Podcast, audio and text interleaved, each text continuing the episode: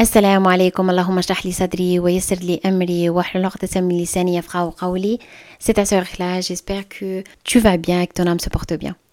Je lance enfin ce, ce podcast. J'avais prévu de le lancer il y a, il y a quelques mois, mais subhanallah, entre, entre une chose et une autre, ça n'a pas été possible.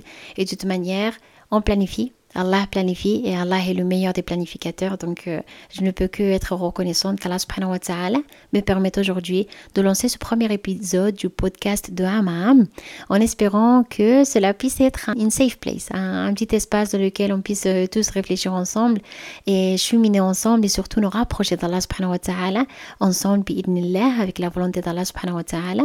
Et c'est la raison pour laquelle, avant de commencer, je vais vous proposer que chacun d'entre nous fasse une intention. Notre prophète Mohammed nous dit Les actions n'ont lieu que par leurs intentions et chaque personne obtient ce qu'elle a eu comme intention. Vous savez, aujourd'hui, vous avez décidé de, de m'écouter. Je ne sais pas pour quelle raison. Je suis tout simplement très reconnaissante et, j'espère qu'Allah subhanahu wa ta'ala vous en récompensera amplement dans cette dunya et dans la et vous venez avec vos épreuves, dont je ne connais rien. Vous venez aussi avec vos besoins donc pareil, je ne connais rien. Seul Allah subhanahu et vous-même les connaissez. C'est la raison pour laquelle je vous propose que vous fassiez une intention dans ce sens-là. Comme ça, que vous aimiez ou non ce podcast, au moins vous repartirez avec cette intention-là, au moins vous repartirez avec cet acte-là, Inch'Allah. Du coup, pour ce premier épisode, je vous propose que l'on parle à propos du vide comportement.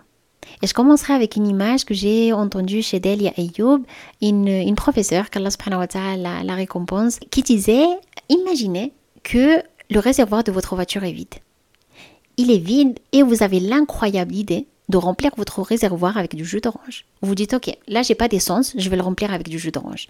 Et vous êtes convaincu à 100% que ça va marcher, que ça va fonctionner. Euh, vous êtes d'accord avec moi il, ne faut pas être mécanicien pour savoir que non seulement ça va abîmer votre, votre réservoir, mais aussi vous, n'arriverez plus euh, à avancer et ça créera un grand problème. Et en fait, subhanallah, elle fait le parallèle avec nos personnes. Combien de fois est-ce qu'on a essayé de remplir ce réservoir qui ne pouvait être rempli qu'avec notre spiritualité, qu'avec notre proximité à Allah subhanahu wa ta'ala avec d'autres choses? Que ce soit l'amour envers ses enfants, que ce soit l'amour envers son époux, son épouse, que ce soit euh, avec des études, avec, euh, avec le travail, avec l'argent, le pouvoir, euh, peu importe. Mais combien de fois est-ce qu'on a essayé de remplir ce réservoir-là avec du jus d'orange au lieu de le remplir avec de l'essence? Et, au final, on s'étonne. On s'étonne, on est frustré, on se dit, mais subhanallah, je, je sens quelque chose qui cloche en moi. Je sens qu'il y a quelque chose qui, qui, qui ne fonctionne pas en moi. Et, en fait, c'est parce que durant très longtemps, on a rempli ce réservoir à la spirituelle avec autre chose que la spiritualité, justement. Vous savez, on est tous avec une fitra. Avec cette euh, nature, cette attitude naturelle innée d'aller vers Allah subhanahu wa ta'ala. Mais voilà, en grandissant, en ayant une certaine éducation, en ayant des épreuves, en cheminant tout simplement dans cette dunya, on finit par construire ce vide-là. Et jusqu'au jour où on ne comprendra pas la façon, la bonne façon plutôt de remplir ce vide comportement, il ne sera pas véritablement comblé. J'ai écouté là dernièrement euh, un rappel du professeur Norman Ali Khan dans lequel il disait qu'à la fin d'une de ses conférences, il y a un homme qui vient vers lui et lui dit euh, Bon, euh, j'ai une très bonne vie, j'ai ma famille, alhamdulillah, j'ai une très bonne santé, j'ai mon emploi, j'ai une maison, j'ai tout ce qu'il me faut. Pourquoi ai-je besoin de la religion? Pourquoi ai-je besoin d'Allah subhanahu wa ta'ala? Et peut-être que certains se retrouvent dans ces situations-là, de dire, bah en fait, j'ai tout ce qu'il me faut, pourquoi ai-je besoin de la religion? Et, en fait, il répond d'une façon très simple, il dit que vous savez, l'être humain est, construit de trois. Il est construit du coup d'un corps qui a des besoins physiques, c'est aussi une créature émotionnelle qui a des besoins émotionnels, et c'est aussi une créature spirituelle qui a des besoins spirituels. Et parfois, le souci, c'est qu'on essaye de répondre de, la mauvaise façon à un certain besoin. Disons, euh, une personne qui a eu une intoxication alimentaire on ne peut pas se permettre de, se limiter à conseiller à cette personne-là, fait du doigt. Il faut qu'on lui conseille bien évidemment de couronner le tout avec du doigt, avec des invocations, mais il faut aussi qu'elle aille se faire laver l'estomac.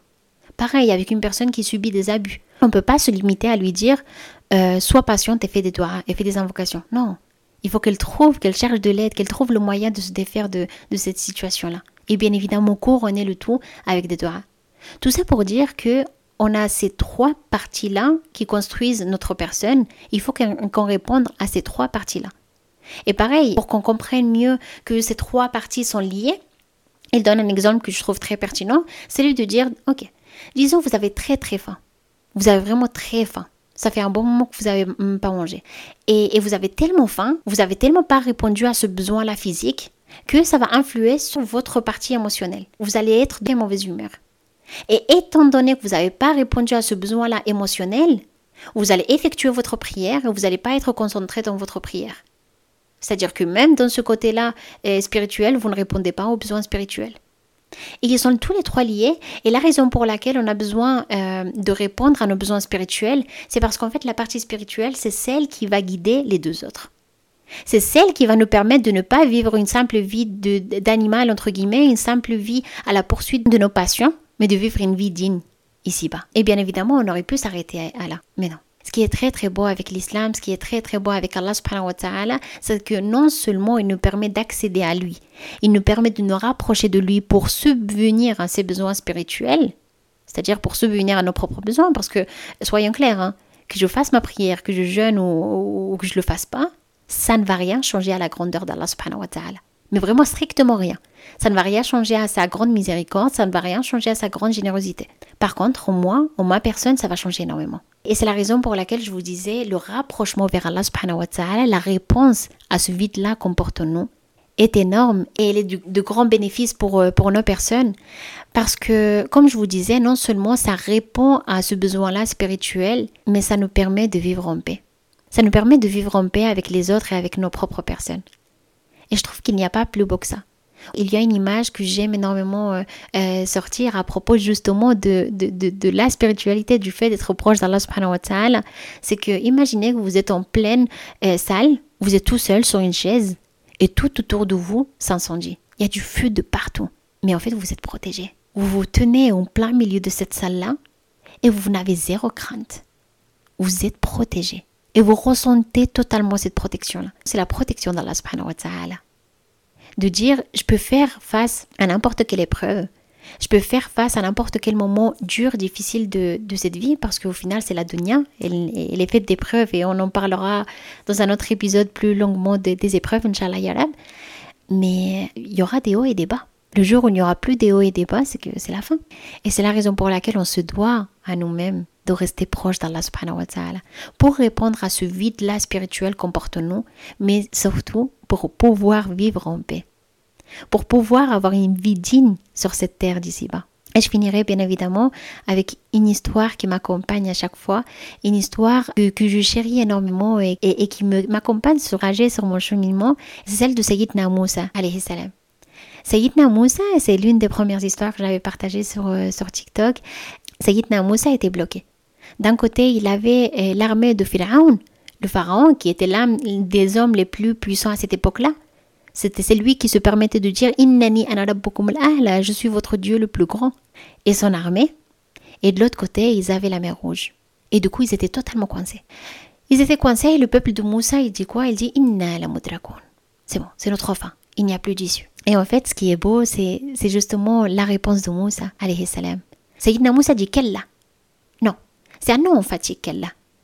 Et en fait, on peut, on peut s'interroger, on peut songer, et ça c'est Yasmine Moujahid qui disait euh, dans une de ses conférences, elle disait, on peut songer, on peut, on peut se dire, est-ce que et, il croit qu'il est euh, omnipotent Est-ce que il croit qu'il est capable de, surmonter des épreuves comme ça tout seul? Enfin, qu'est-ce qui se passe? Pourquoi est-ce qu'il dit non? Et la suite de l'invocation, c'est celle que je vais vous demander de garder toujours, toujours, toujours en tête. C'est celle qui dit Inna ma'ya rabbi sayyadini. Kalla inna rabbi sayyadin. Non, Dieu est avec moi et il me guidera. Il n'y a pas plus beau. Et juste pour, pour refermer un peu le cercle, de dire Subhanallah. L'exégèse justement qu'elle donne est celle de dire pendant que le peuple de notre prophète Moussa a été centré sur la, la, la grandeur de cette épreuve-là, sur le fait qu'il n'allait pas pouvoir euh, euh, s'en sortir, notre prophète Moussa était centré sur Allah subhanahu wa ta'ala et sur l'aide d'Allah subhanahu wa ta'ala. il n'y a pas plus beau que cela de dire, déjà de un, j'ai besoin d'Allah subhanahu wa ta'ala, j'ai plus besoin de lui que ce qu'il a besoin de moi parce que, on le répète encore une fois, que je pratique ou que je ne pratique pas, ça ne changera rien à sa grandeur.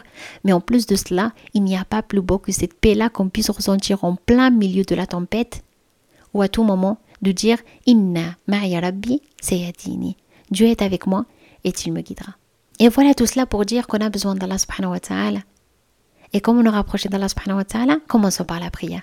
L'acte là qu'on va, va mettre en place et espérons qu'avec chaque épisode on puisse en apprendre un petit peu plus, c'est de dire je ne lâche plus la prière. Parce que la prière c'est le lien, c'est le contact direct avec Allah subhanahu wa ta'ala.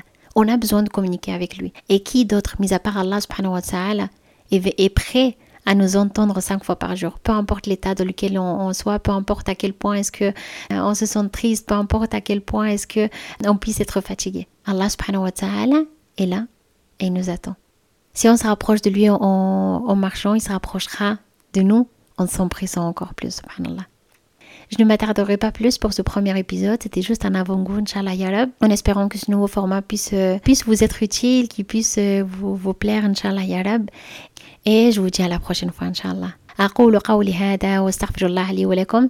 إنه الغفور الرحيم. كالله سبحانه وتعالى تو protège كيل تو بريزيرف كيل تام t'aime très très السلام عليكم.